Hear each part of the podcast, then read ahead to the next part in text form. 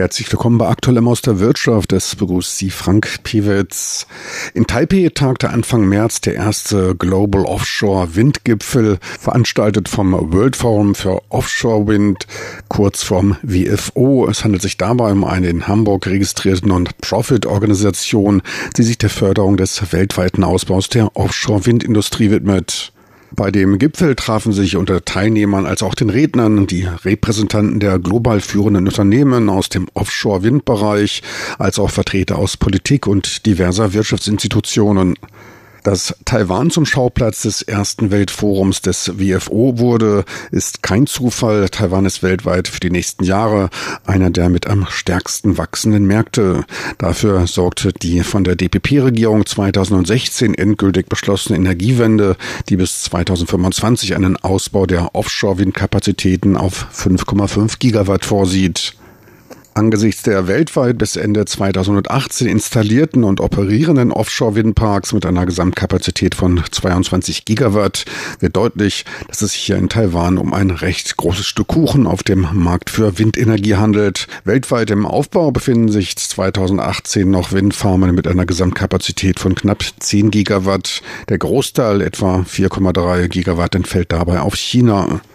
Für Asien werden insgesamt große Wachstumspotenziale gesehen. Wohl auch deshalb ist die WFO ebenfalls mit einem Büro in Singapur vertreten.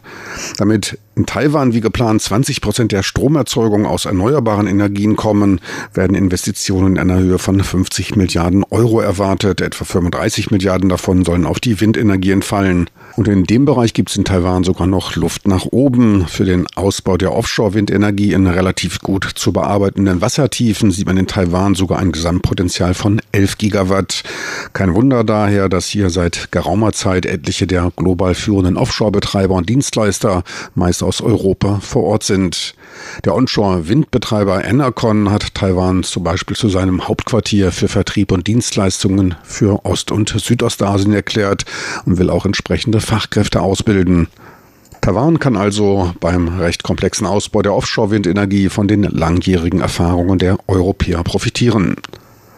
Und genau da setzt die erst im Dezember gegründete WFO an. Sie sieht sich als Plattform und Förderer dieser Zukunftsbranche. Ziel ist unter anderem die Vernetzung relevanter Wirtschaftsakteure, Standardisierungen voranzutreiben, ferner die Erschließung neuer Märkte durch globale Lobbyarbeit und Bereitstellung neuer Daten und Informationen zum Sektor Offshore-Wind. Doch welche Rolle könnte die WFO hier in Taiwan spielen? Einige der großen Offshore-Windentwickler haben hier vor Ort schon ihre Kommunikationsplattformen aufgebaut. Dazu der Vorsitzende der WFO, Professor Martin Skieber. Uh, uh, es gibt einige Punkte, wo wir hilfreich sein könnten. Zwar hat die Industrie bereits eine Art von Plattform errichtet, jedoch, und das ist in jedem Markt das Gleiche, die einzelnen Firmen verfolgen dabei ihre besonderen Interessen innerhalb ihres Portfolios und Ansatzes. Doch ist es von einem großen Vorteil, mit einer Stimme zu sprechen, wenn man Regierungsvertretern gegenübersteht. One voice is clearly an advantage in front of a government. That's one point. Ein wichtiger Faktor, denn beim Aus- bzw. Aufbau der Offshore-Windenergie ist die zeitliche Koordination, die zeitnahe Bereitstellung und Verfügbarkeit von Ressourcen, Kapazitäten und Dienstleistungen innerhalb dieses vielschichtigen Prozesses enorm wichtig für den effizienten Betrieb dieser Anlagen. Für diese technologische Aufholjagd ist für Taiwan ausländisches Know-how unerlässlich. Dies geht zudem weit über das Wissen der Herstellung von Windturbinen hinaus. Es schließt de facto alle vor- und nachgelagerten Prozesse ein. Von der Vorbereitung, der Logistik, dem Aufbau einer Flotte, vom Ausbau der Hafeninfrastruktur bis zur Umsetzung, der Installation und dem Anschluss an das Stromnetz bis zu Betrieb und Wartung müssen entsprechende Industrien aufgebaut und auch die jeweiligen Fachkräfte geschult werden. Doch wer kann alles Mitglied in der WFO werden? Wir halten Ausschau nach allen Mitgliedern, die im Offshore-Windbereich tätig sind. Es ist dabei wichtig zu beachten, dass wir zwar nur auf den Offshore-Bereich fokussieren, wir aber die gesamte Wertekette dazu einladen, Mitglied zu werden. Taiwans Klein- und Mittelbetriebe könnten die WFO benutzen, um sich damit Zugang zu der Industrie zu verschaffen. Es handelt sich dabei um eine neue, im Wachsen befindliche. Zu den Hardware-Anforderungen sagte WFO-Vorsitzender Martin Skieber, Wichtig ist aber auch der Ausbau der Lagerkapazitäten an den Häfen, wofür eine bestimmte Hafeninfrastruktur als auch die entsprechenden Lagerflächen notwendig sind.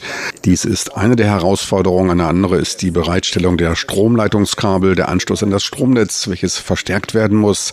Das Stromnetz ist ein Anliegen, welches in allen Ländern gelöst werden muss. Wichtig ist auch die Hafenstruktur. Des Weiteren kommen spezielle geografische Faktoren hinzu, wie zum Beispiel Erdbeben, Taifune und so weiter. Dinge, die wir in Europa nicht kennen. Dafür müssen die entsprechenden Grundlagen gelegt werden, die auch alle gelöst werden können. Mir ist keines bewusst, welches nicht gelöst werden kann, doch es bedarf manchmal auch ein wenig mehr an Zeit. Die ebenfalls sehr wichtigen regulatorischen Rahmenbedingungen in Taiwan wurden vom WFO-Vorsitzenden Martin Skiba als recht gut bewertet. I'm completely convinced that you did it the right way. Ich denke, dass Sie es hier richtig umgesetzt haben, wenn man sich die regulatorischen Rahmenbedingungen ansieht. Hier gibt es für die ersten 3,5 Gigawatt einen Einspeisetarif und das ist vollkommen in Ordnung und der richtige Weg, es zu tun. Der Entwickler hat dadurch Sicherheit für seine Investitionen und es entwickelt sich dafür im eigenen Land eine entsprechende Zulieferkette.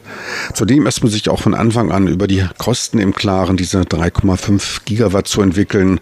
Das kann man leicht bei Betrachtung der Volllastkraft und der Einspeisetarife Tarife errechnen. Wir in Deutschland hatten anfangs ebenfalls einen Einspeisetarif, doch begrenzten wir diesen nicht im Umfang. Er war völlig offen, was sich als Fehler erwies. It was open. That was a mistake.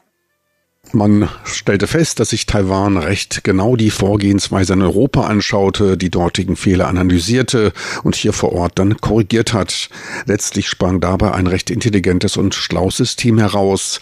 Im Vergleich mit den Nachbarstaaten hat Taiwan dadurch, was die rechtlichen Rahmenbestimmungen betrifft, einen zeitlichen Vorsprung, der sich bei zügiger Umsetzung der Projekte auch langfristig als vorteilhaft auswirken könnte der hier in Taiwan vorherrschenden Sorge vor einer Kostenexplosion oder zumindest deutlich höheren Strompreisen durch die Einspeisetarife trat WFO-Vizepräsident Manfred Dittmar entgegen.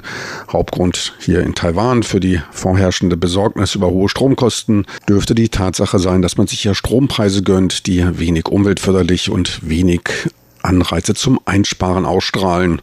Sie zählen zu den niedrigsten der Welt.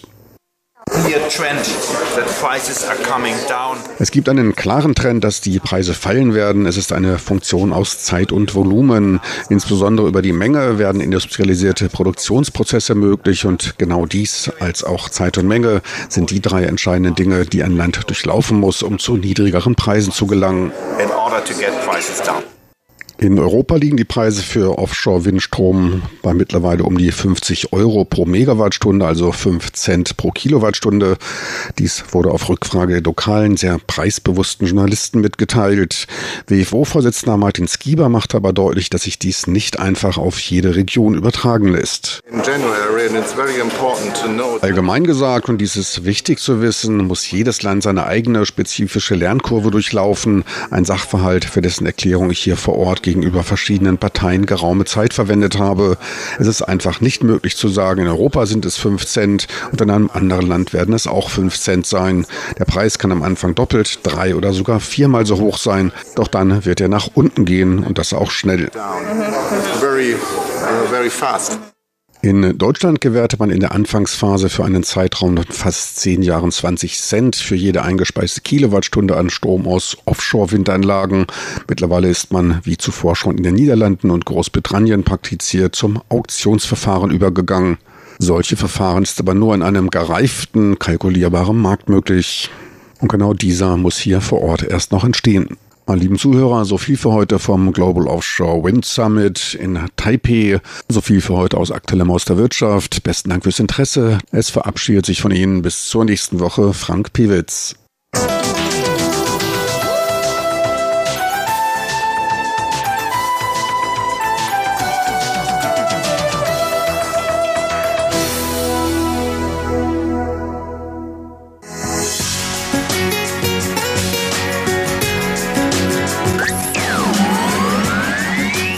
Radio Taiwan, international aus Taipeh.